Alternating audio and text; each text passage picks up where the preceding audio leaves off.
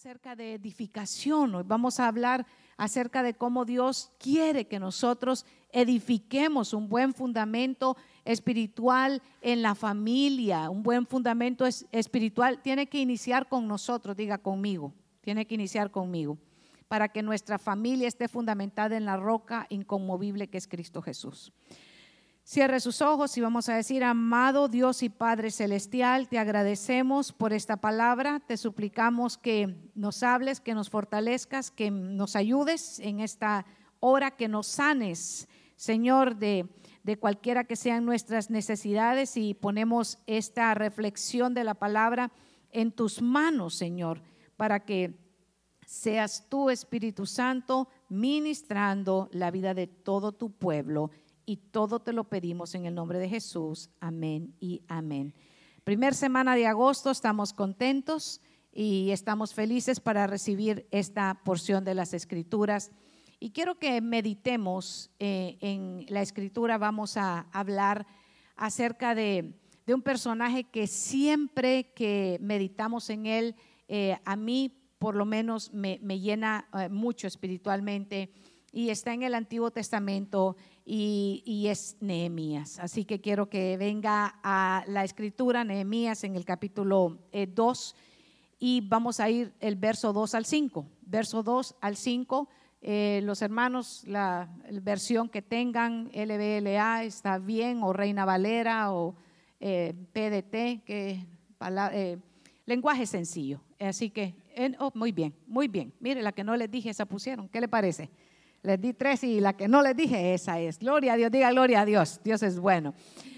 Me preguntó, oh, ok, 2.5. Y el rey me dijo, ¿por qué está triste tu rostro? Tú no estás enfermo. Eso no es más que tristeza de corazón. Entonces tuve temor. Mire, tuvo mucho temor, sí. Y el verso eh, eh, falta tres al cinco, ¿sí? Bueno, yo lo tengo aquí. Y el rey, ah, dije al rey, viva para siempre el rey. ¿Cómo no ha de estar triste mi rostro cuando la ciudad, lugar de los sepulcros de mis padres, está desolada y sus puertas han sido consumidas por el fuego? Verso 4. Y el rey dijo, ¿qué es lo que pides?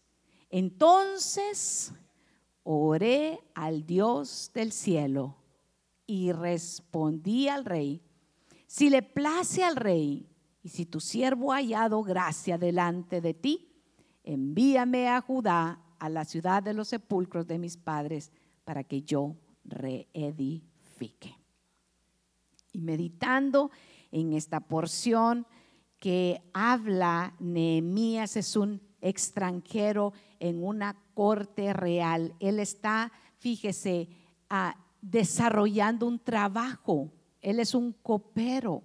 Él está eh, en, su, en su trabajo, podríamos decirle, si lo trasladamos al 2022, en su trabajo secular. Yo no sé cuál sea su trabajo, no sé si usted, eh, eh, cuál sea su profesión, pero pero ese es exactamente lo que está pasando con Nehemías. En este momento él está desarrollando eh, su empleo y cuando está allí a él en el capítulo 1 le llegan noticias. A usted y a mí todos los días nos llenan de noticias, buenas y malas. Y por alguna razón, de alguna manera, las noticias malas corren más que las buenas.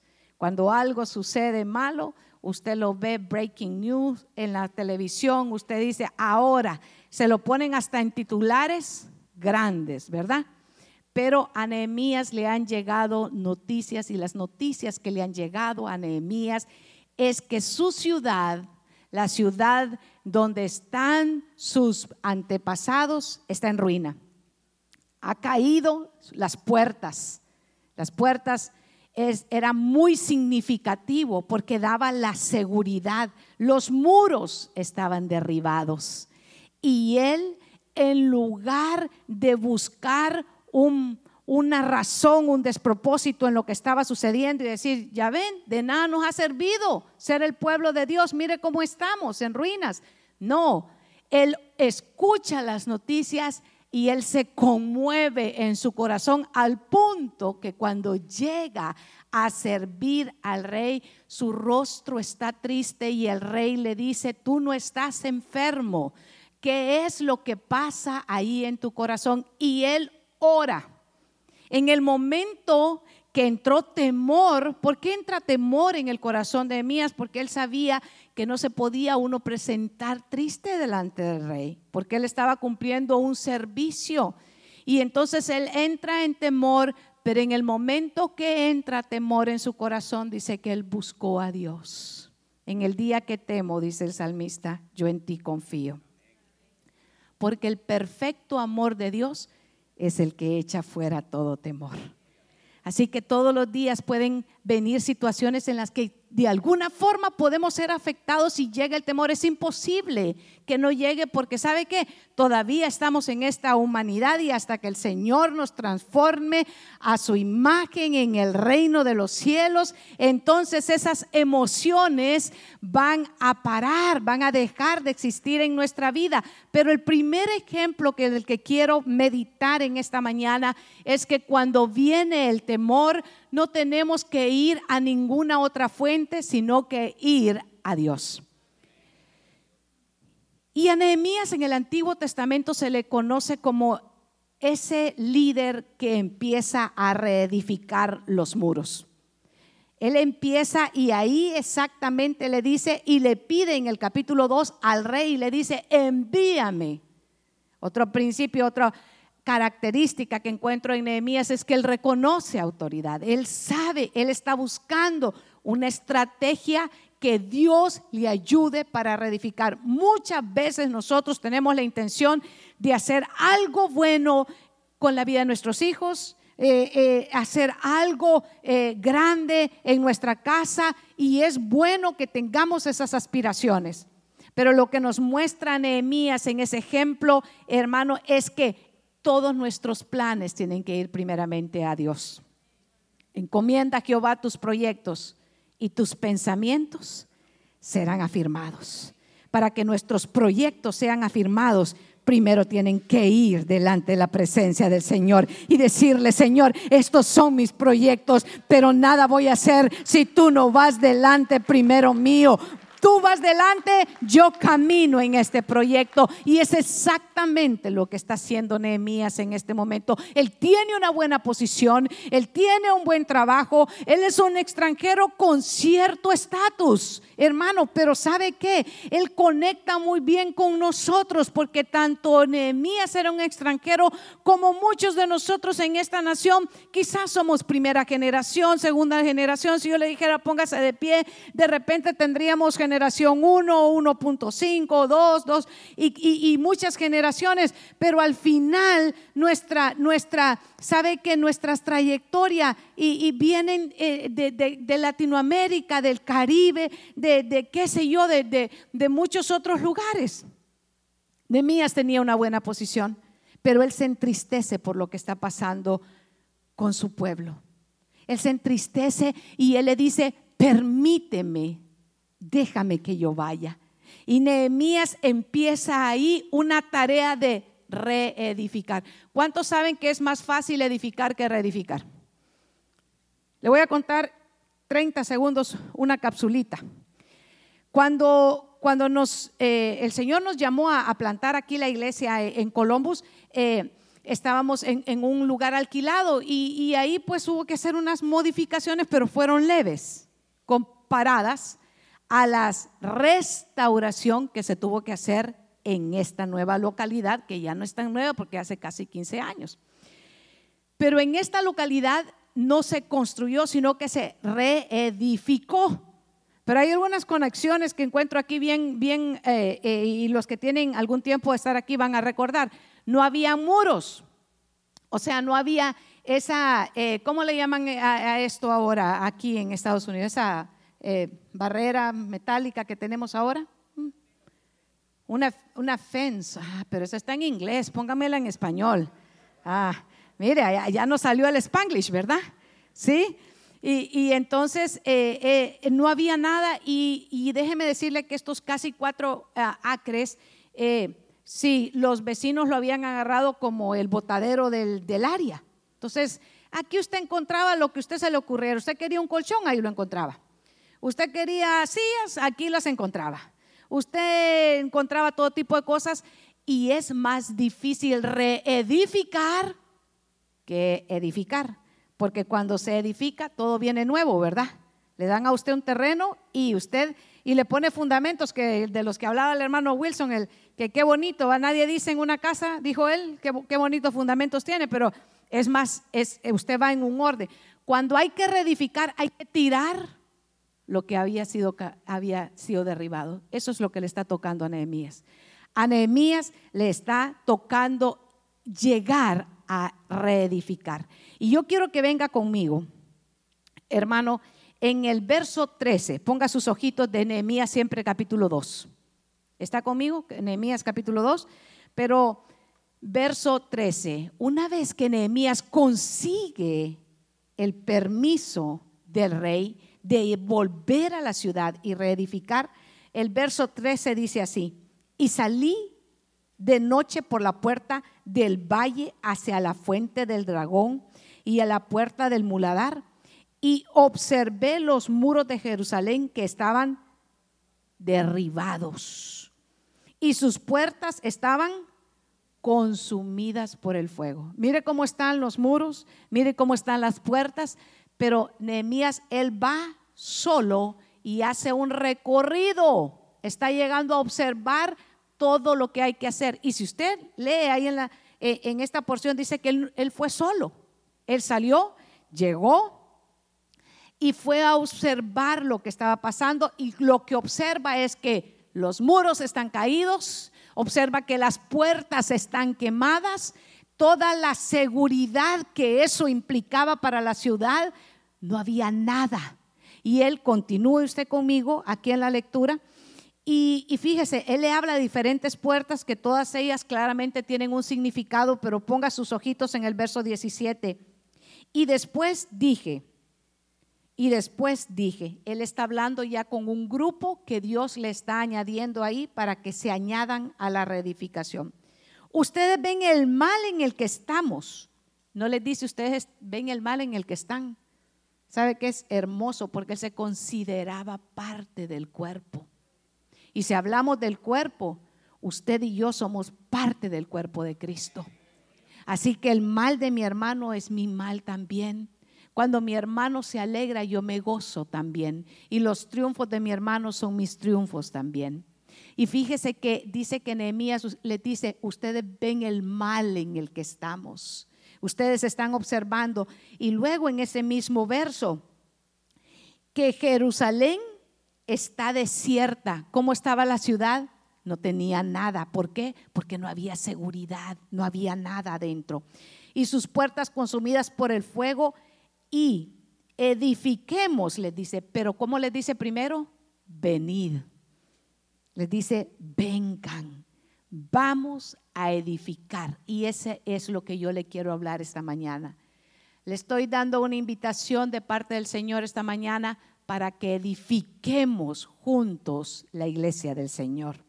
Para que juntos podamos caminar en unidad. ¿Cuántos saben que a Dios le agrada la unidad? Dios se agrada que usted y yo oremos juntos, estudiemos la palabra juntos, hagamos el bien, porque de hacer el bien no debemos de olvidarnos, mayormente dice la palabra, a los hermanos en la fe. Usted cuando sepa que hay algo que hacer para restaurar, añádase, porque el alma generosa es la que prospera.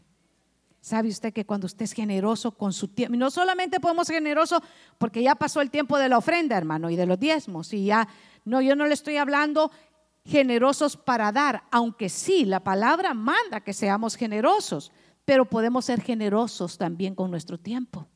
Y podemos añadirnos a decir, yo quiero edificar. ¿Y cómo se edifica? Eh, eh, juntos, hermano, en la obra del Señor, en la iglesia, en la familia, en los hijos estando presentes, no ausentes, presentes.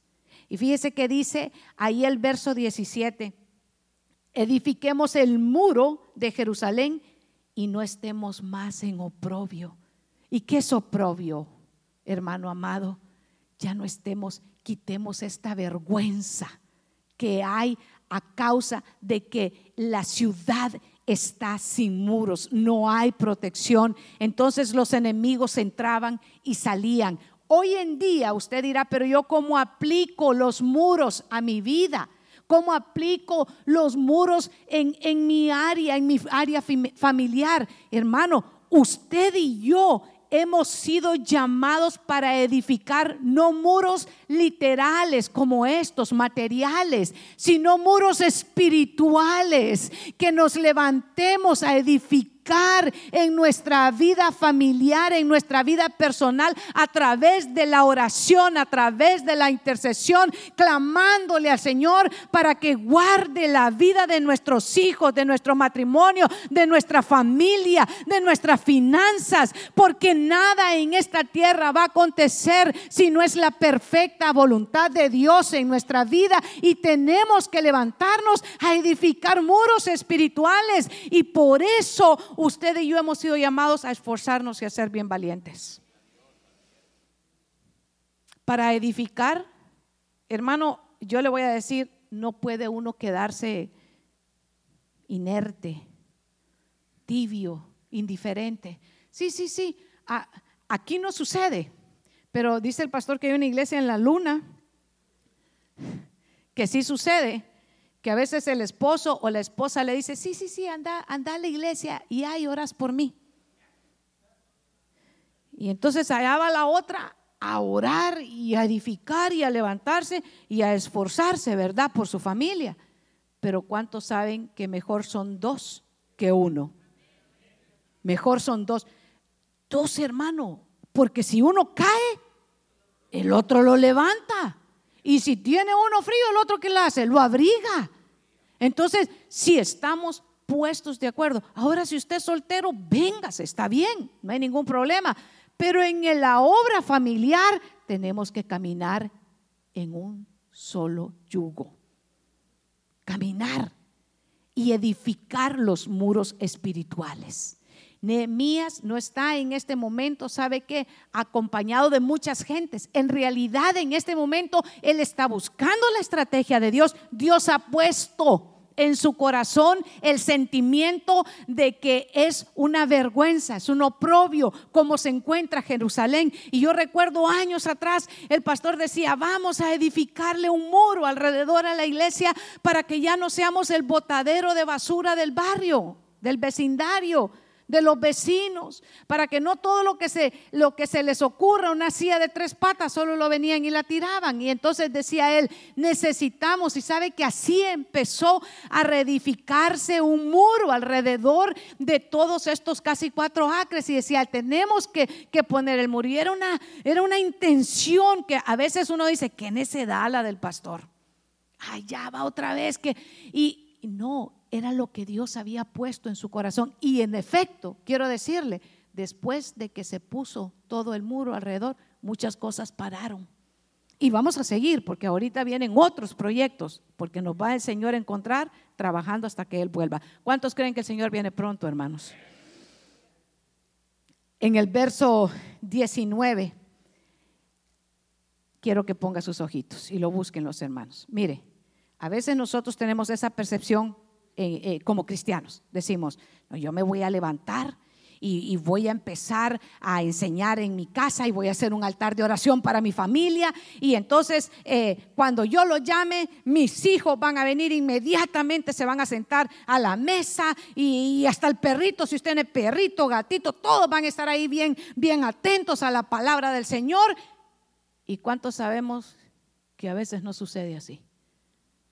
Usted dice, vamos a hacer el altar familiar y no aparece ni su sombra, hermano.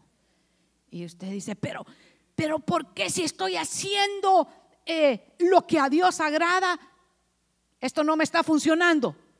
Los hijos se ponen rebeldes, el otro le dice, nunca le duele el estómago, pero a la hora del altar familiar, hasta mareado está. No, es que está todo el tiempo está enfermo a esa hora. Y entonces usted empieza a decir, ay, pero como que viene a entrar un, diga, desánimo. Viene un dardo de fuego del enemigo para desanimarlo. ¿Y sabe para qué es? Para que usted no lo haga la próxima semana. Para que usted diga, ay, si en e-". ¿cuántos han dicho eso? Si en eso consiste estar batallando con este necio, mejor que se quede así. Y hasta fundamento bíblico le busca, dejad al necio en su necedad. Por una semana que usted ha batallado, por una semana. Ah, no, si este, es que si el pastor supiera cómo se pone mi esposo a la hora que le digo, si le digo vamos a comer todos a la mesa. Pero si les digo vamos a hacer el altar familiar, todos se esconden. Y entonces uno se desanima y el enemigo empieza a ganar batalla. Porque dice, ya ves, dos semanas no pudiste resistir, dos semanas no pudiste pelear y edificar. Y mire lo que está pasando en el verso 19. Pero cuando oyeron Zambalat, el Oronita, y Tobías, el siervo Amonita, y Gesén, el árabe, hicieron escarnio de nosotros y nos despreciaban diciendo, ¿qué es esto que hacen? Dice, os resbalaréis, rebelaréis contra el rey. Vienen tres enemigos, opositores, si usted le quiere decir, burladores, ¿por qué es escarnio? ¿Qué es escarnio? Burla. Es burla. Hoy en día usted le dicen y se burlan de usted por de cualquier manera que, usted hable o, lea y, y ay, ya se burlaron de mí. Vea que también viene el desánimo. Eh, no digamos que, que, el inglés no se le da así como, como de fluido, ¿verdad? Entonces, ya le dicen algo, ah, no, pues ya no voy a hablar. Las matemáticas. Mira, hermano, Ayer estaba cardíaca la clase del GD ahí en la cafetería. Y yo les miraba que estaban ahí, yo él enseñando y, y uno dice, ah, no, si eso consiste que lleva el examen, entonces no. Se desanima. Pero no. Vinieron tres que se burlaban. ¿Y qué hizo Nehemías? Ah, se desanimó y hasta ahí llegó.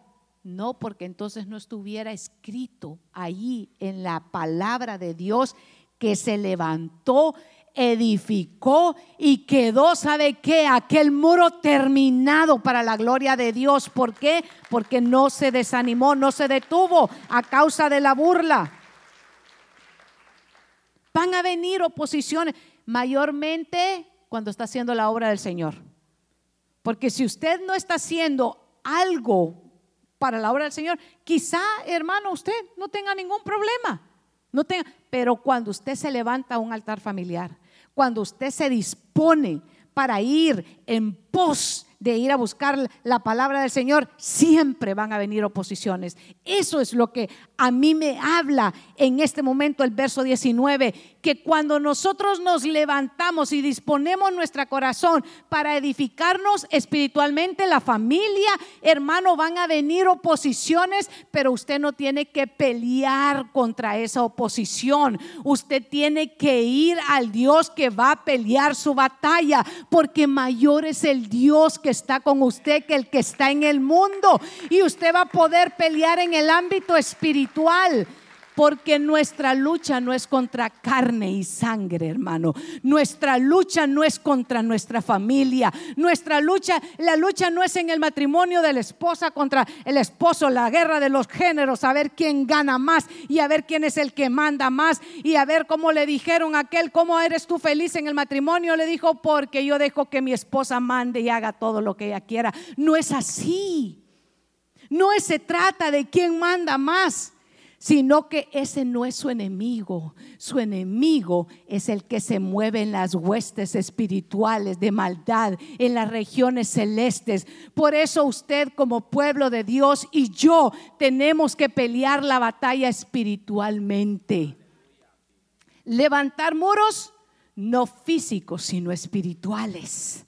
Y podemos entonces pelear nuestra batalla espiritualmente y reconocer quién es el que está detrás de esa rebeldía de tu familia, de tus hijos, de tu esposo.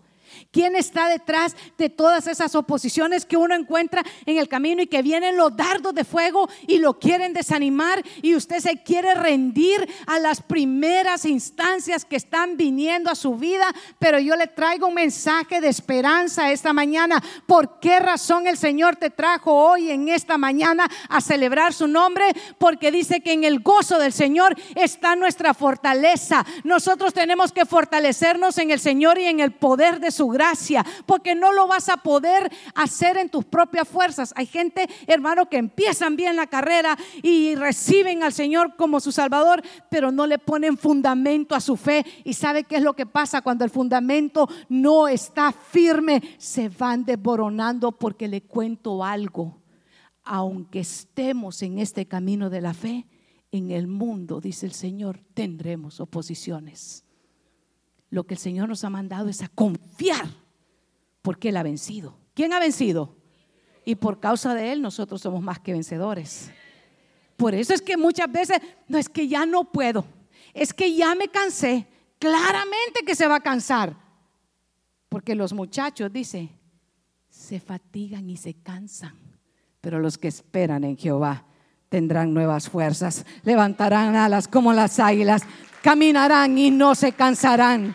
Correrán y no se fatigarán. Pero ¿por qué? No por nuestras habilidades. Dejemos de confiar en nuestras propias habilidades y digámosle, Señor, en tu nombre sé que voy a poder vencer en este obstáculo. Un buen fundamento de nuestra fe. En el eh, Evangelio de Mateo, en el capítulo 7 y verso 24 al 26, dice así, yo solo leo en Reina Valera actualizada, cualquiera pues, es Jesús hablando que me oye estas palabras y las hace, será semejante a un hombre prudente que edificó su casa sobre la peña, tal vez ahí diga sobre la roca. La roca es Cristo. La roca no es un hombre. La roca es Cristo Jesús.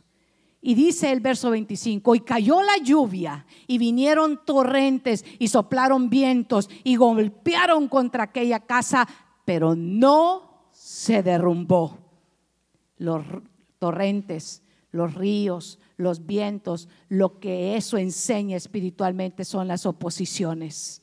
Nehemías tenía al Zambalat y al otro como opositores. Aquí Jesús nos está hablando que la casa tiene que estar fundamentada sobre la roca y que van a venir oposiciones, pero ¿cómo esa casa no va a caer, hermano? Cuando nuestra fe está puesta en Él, nuestras habilidades y todo lo que necesitamos hacer puestas en Él.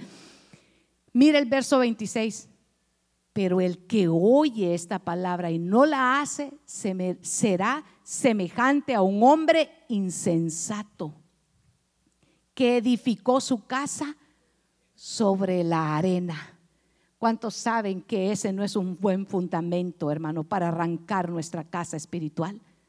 No puede estar puesta sobre las arenas, porque vendrán nuevamente qué? El verso 27, hijos, porque vendrán y descendieron lluvia, vientos, mire, vinieron ríos y soplaron vientos y dieron con ímpetu contra aquella casa y cayó y fue grande su ruina. Estamos hablando de la edificación. Nehemías es un excelente ejemplo de alguien que toma el reto de edificar, pero el hecho que estemos edificando espiritualmente no significa que no van a venir oposiciones, no significa que no van a venir retos, no significa que usted va a estar, sabe que todo y que todo le va a salir bien. Van a venir oposiciones, pero lo importante es que su fundamento, su fe esté puesta sobre la roca que es Cristo Jesús, porque Él es el camino, Él es la verdad y Él es la vida y nadie llega al Padre si no es a través de Cristo Jesús. Él es nuestra roca. ¿Cuántos saben que usted vino a esta nación para hacer bendición? Nosotros llegamos aquí para ser de bendición y no de maldición. Y llegamos aquí para que los que no conocen a Cristo se conviertan y no nosotros convertirnos a ellos. Podemos estar como Nehemías en una cultura que no adoraba al Señor. Podemos tener un jefe como el que tenía Nehemías que no era un creyente. A veces nosotros decimos, ah, no, pero si es que si mi jefe fuera creyente, yo iría a todos los servicios de la iglesia porque yo le diría, ¿sabes qué? Ahorita tengo un, servicio y me dejaría ir. No, no es así, hermano, no funciona así. Porque no todos vamos a llegar a una iglesia, a, a una empresa donde todos sean cristianos. Y si usted está ahí, levante la mano, lo quiero conocer porque lo quiero felicitar. Qué bonito. No es así. Nos toca trabajar con todo tipo de personas, ¿cierto? Y en esta, en esta, en esta nación mayormente encontramos todo tipo de culturas. Pero nosotros no tenemos que adaptarnos al sistema.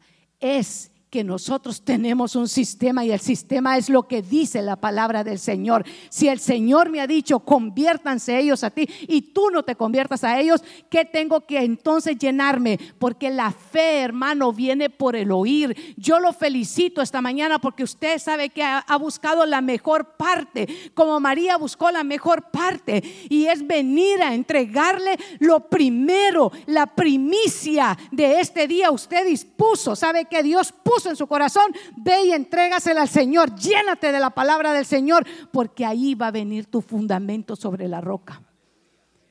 Yo he notado que en esta cultura, en esta bendita nación, hay muchos que le dicen mi roca al esposo, mi roca, ahí me voy a meter en un área que yo sé que no le va a gustar, pero como hoy es Santa Cena, hermano, voy a aprovechar.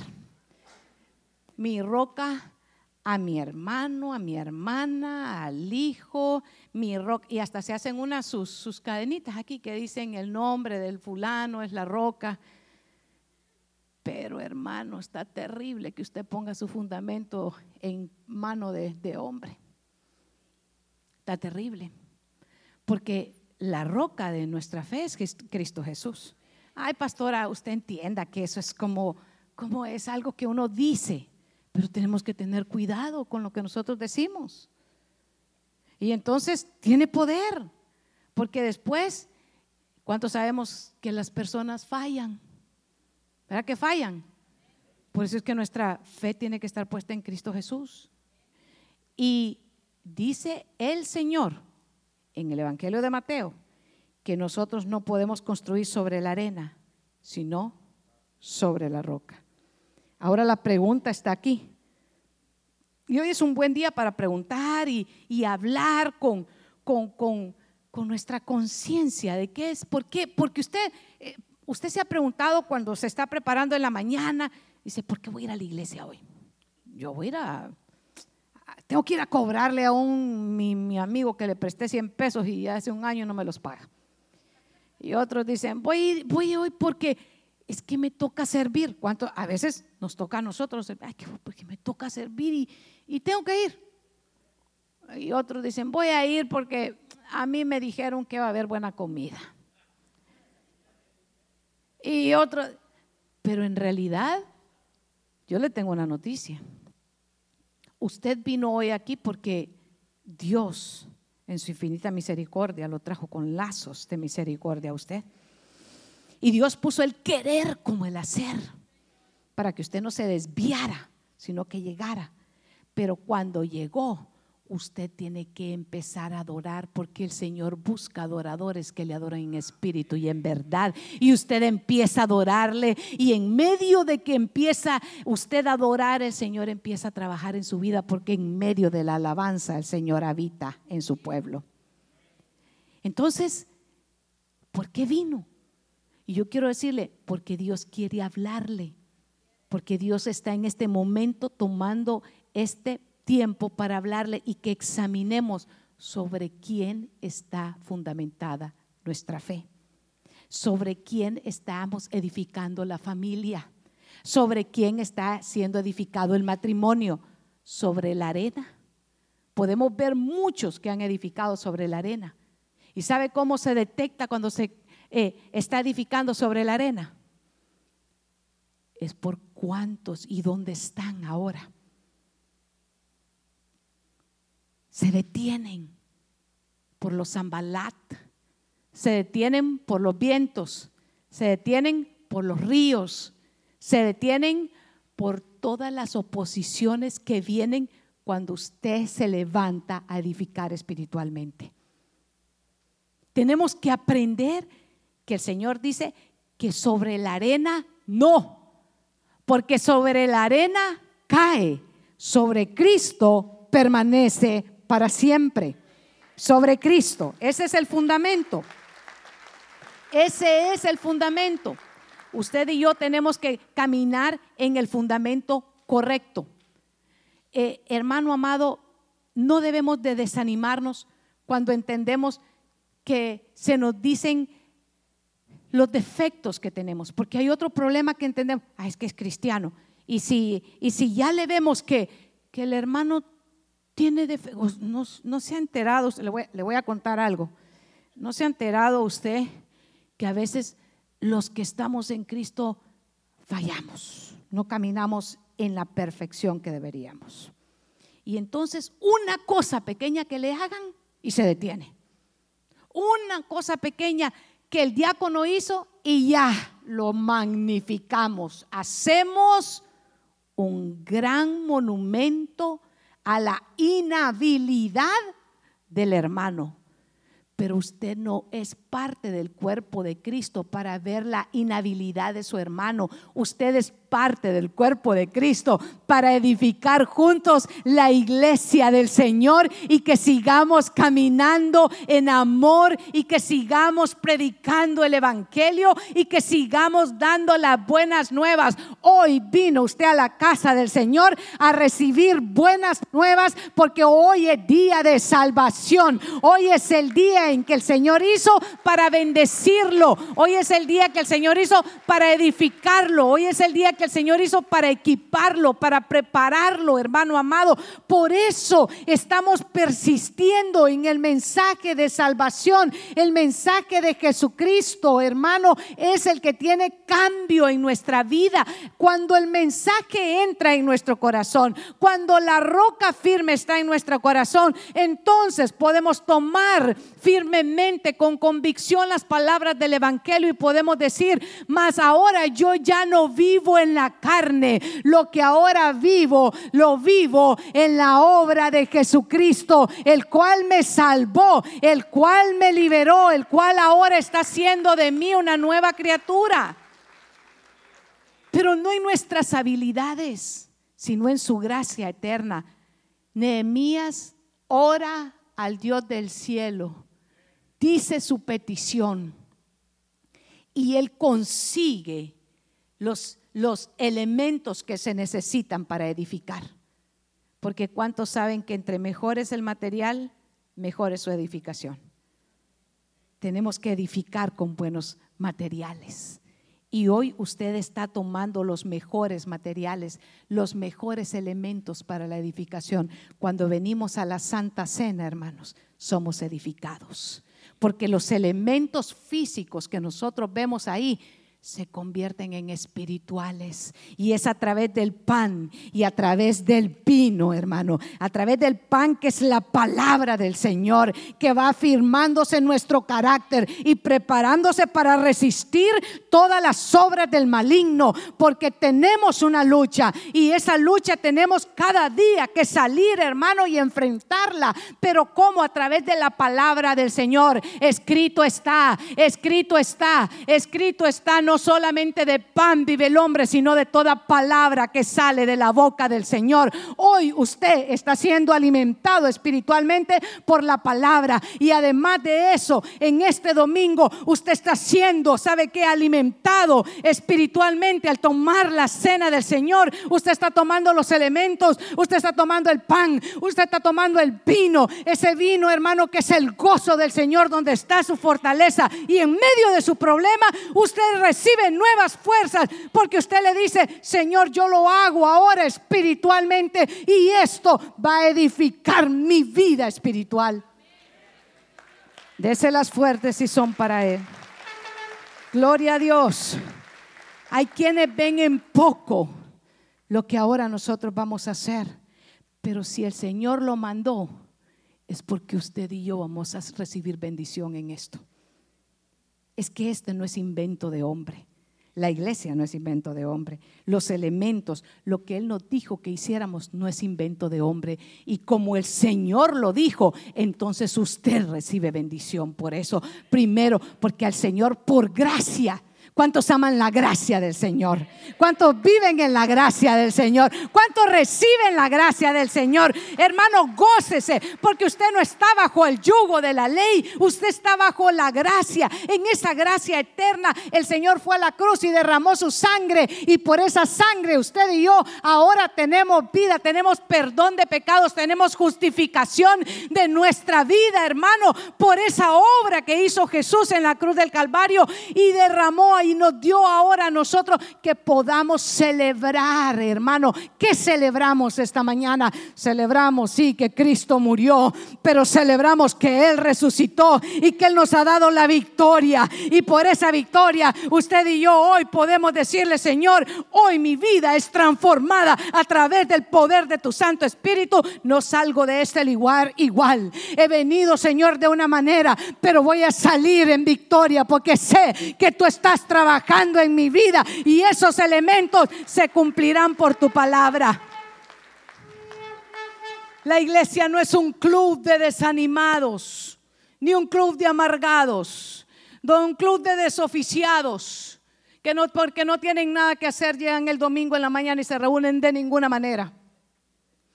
La iglesia, la iglesia hermano amado, es el cuerpo de Jesucristo aquí en la tierra que se levanta en contra de todas las obras de maldad y van predicando las buenas nuevas de salvación al mundo. Aquel que necesita escuchar las buenas nuevas de salvación, hoy es día de salvación. Buenos materiales ¿Qué materiales va a tomar usted para edificar? Ya tenemos el fundamento. Nadie puede poner otro fundamento, dice la escritura. No podemos poner otro fundamento. Iglesia, el fundamento ya está puesto. El fundamento es Cristo. Sobre Cristo se va a edificar todo lo demás.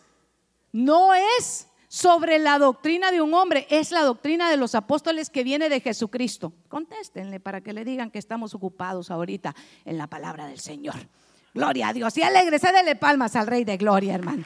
Alégrese y dígale gloria al Señor. Hermano, aunque nosotros pensemos que hay muchas cosas que, que necesitamos, en realidad, hermano, lo que necesitamos es cuidar la preciosa fe que el Señor nos ha dado.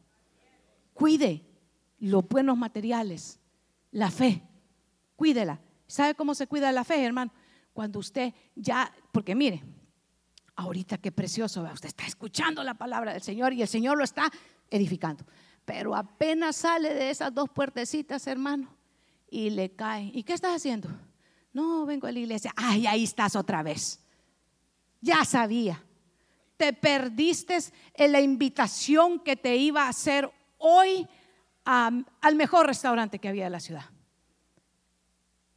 Pues ¿sabe por qué se lo dicen así? Para desanimarlo, porque en día lunes o en día sábado no lo invitan, fíjese. ¿Sabe cuándo le dicen que lo quieren invitar? El día que usted viene para la iglesia. Ay, yo te iba a llevar a la playa. Y aquí en Colombo no hay playa, hermano. Es que te iba a invitar a Miami. Mentira, para irse para Miami ocupa ticket de avión y todo el asunto, hermano. Pero ¿sabe por qué se lo dicen así? Para desanimarlo para detenerlo, para que usted el otro domingo usted esté, a ver si mi amiguis me quiere invitar ahora. Y el amiguis no va a aparecer.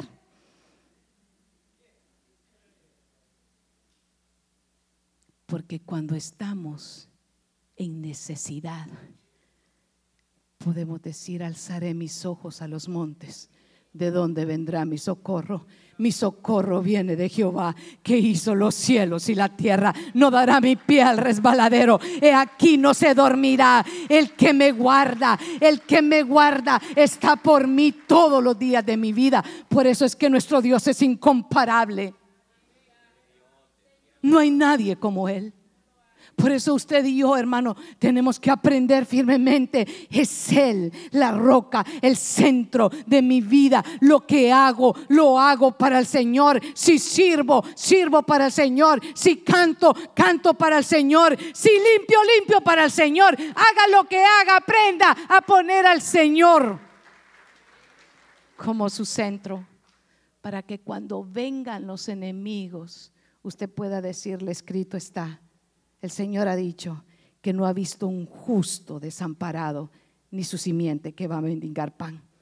Y aquí el Señor ha dicho, escrito está, todos tus hijos serán enseñados por Jehová y abundará la paz sobre de ellos. He aquí el Señor ha hablado y yo lo creo, que el Señor me ha mostrado que la obra que Él ha empezado la va a culminar hasta el día que el Jesucristo vuelva. Porque cuando vengan y que le digan, ay, sos de los panderetas y de los aleluya, que todavía están cantando que el Señor viene. Y le dicen a uno, y dos mil años han pasado y nada ha pasado. Y dígale usted, ya se han estado los burladores siempre. Pero el Señor lo ha dicho y yo lo creo. Y porque Él ha hablado y yo lo espero. Y sé que el Señor va a cumplir sus promesas porque las promesas del Señor son sí y amén. Y en Él esperamos nosotros, hermano.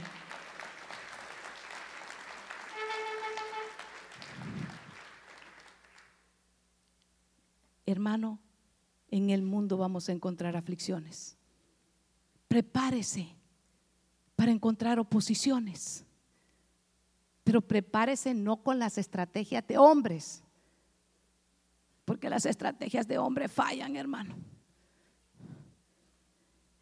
Hay una porción de las escrituras que esta semana me ha estado llenando tanto porque a veces nosotros razonamos todo, hermano es que no, eh, mire, si, si esto no sucede A, B y C, no va a acontecer. Eh, ¿Y cuántos sabemos que los pensamientos nuestros no son los pensamientos de Dios? Como son más altos los cielos que la tierra, así son los pensamientos de Dios más altos que los nuestros. Y los caminos del Señor son más altos que los nuestros. Hermano, y había un ciego de nacimiento y el ciego hermano, fíjese que dice que Jesús va pasando y Jesús lo ve. ¿Sabes que Jesús te está viendo? Que Jesús está aquí y sabe lo que estás viviendo. Porque lo maravilloso en esto, hermano, es que usted puede venir a la iglesia y usted está sentado a la parte de alguien y ese alguien no sabe su circunstancia, no sabe su tristeza, no sabe su dolor. No sabe el abandono que usted pudo haber pasado en su niñez o ahora mismo. No sabe la traición, hermano. Solo el que no lo han traicionado, hermano, no sabe lo que eso duele. Que el mejor amigo, que el que come con uno, hermano, después uno se da cuenta que le está metiendo el puñal. Qué terrible, es verdad. Que el que lo besa le esté dando besos de Judas, hermano. Y Jesús va pasando. Y Jesús ve al ciego de nacimiento. El ciego está en que en su desesperación y en su oscuridad. Yo hace algún tiempo solo tenía el 10% de visión y sé que es ser ciego legalmente. Uno ve todo a oscuras. Y ese ciego no miraba nada. Y va pasando Jesús y lo sana le pone lodo y usted sabe que lo manda al estanque y allá el ciego empieza, hermano, a regocijarse y empiezan los hombres a razonar. Y lo empiezan a ver, pero este es el ciego. No, ese no es, este se parece, pero no es. Y el ciego le dice, yo soy. Y se lo llevan al papá y a la mamá y le dicen, este es tu hijo. Y el, y el papá y la mamá aún con miedo porque los que estaban razonando eran los religiosos, porque Cristo Jesús no vino a predicar una religión, Jesús vino a predicar salvación y vida eterna, arrepentimiento de pecados, hermano amado. No predicamos una religión, no predicamos una denominación, predicamos las buenas nuevas de salvación de Jesucristo. Usted no vino a una nueva religión, usted vino a tener una relación personal y verdadera con aquel que lo creó desde la eternidad y hasta la eternidad. Y la mamá y el papá con miedo decían, sí es. Y entonces, ¿cómo es que ahora mira si era ciego? Pues yo no sé, grande está, le dijo, pregúntenle a él. Y le vuelven a preguntar al ciego. Y le dijo, si ya le dije que el que me sanó es Jesús. Y más enojados, hermano más razonamiento. ¿Cómo se atreven? Día sábado, ahí empiezan, hermano, porque empiezan a razonar y dos y dos son cuatro y cuatro y dos son seis y empiezan a sacar cuentas. Hermano, es por fe. Y van nuevamente.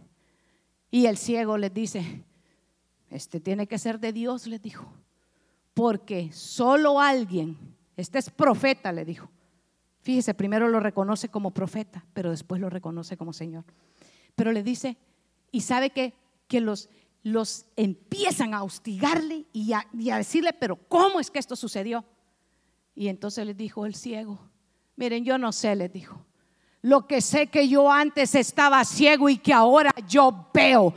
Y el Señor me sanó. Y Él ahora cuando yo estaba en oscuridad, usted puede decirle a aquellos que se le oponen, a aquellos que se burlan, a aquellos hermanos cuando usted enfrenta las, las oposiciones más grandes, los que los traicionan, los que hacen escarnio de usted, usted puede decirle lo que yo sé que yo antes estaba muerto en delitos y en pecados. Pero vino Jesús y a través de su sangre me limpió y a través de su sangre Él ha hecho de mí una nueva criatura y ya no vivo yo, más Cristo ahora vive en mí.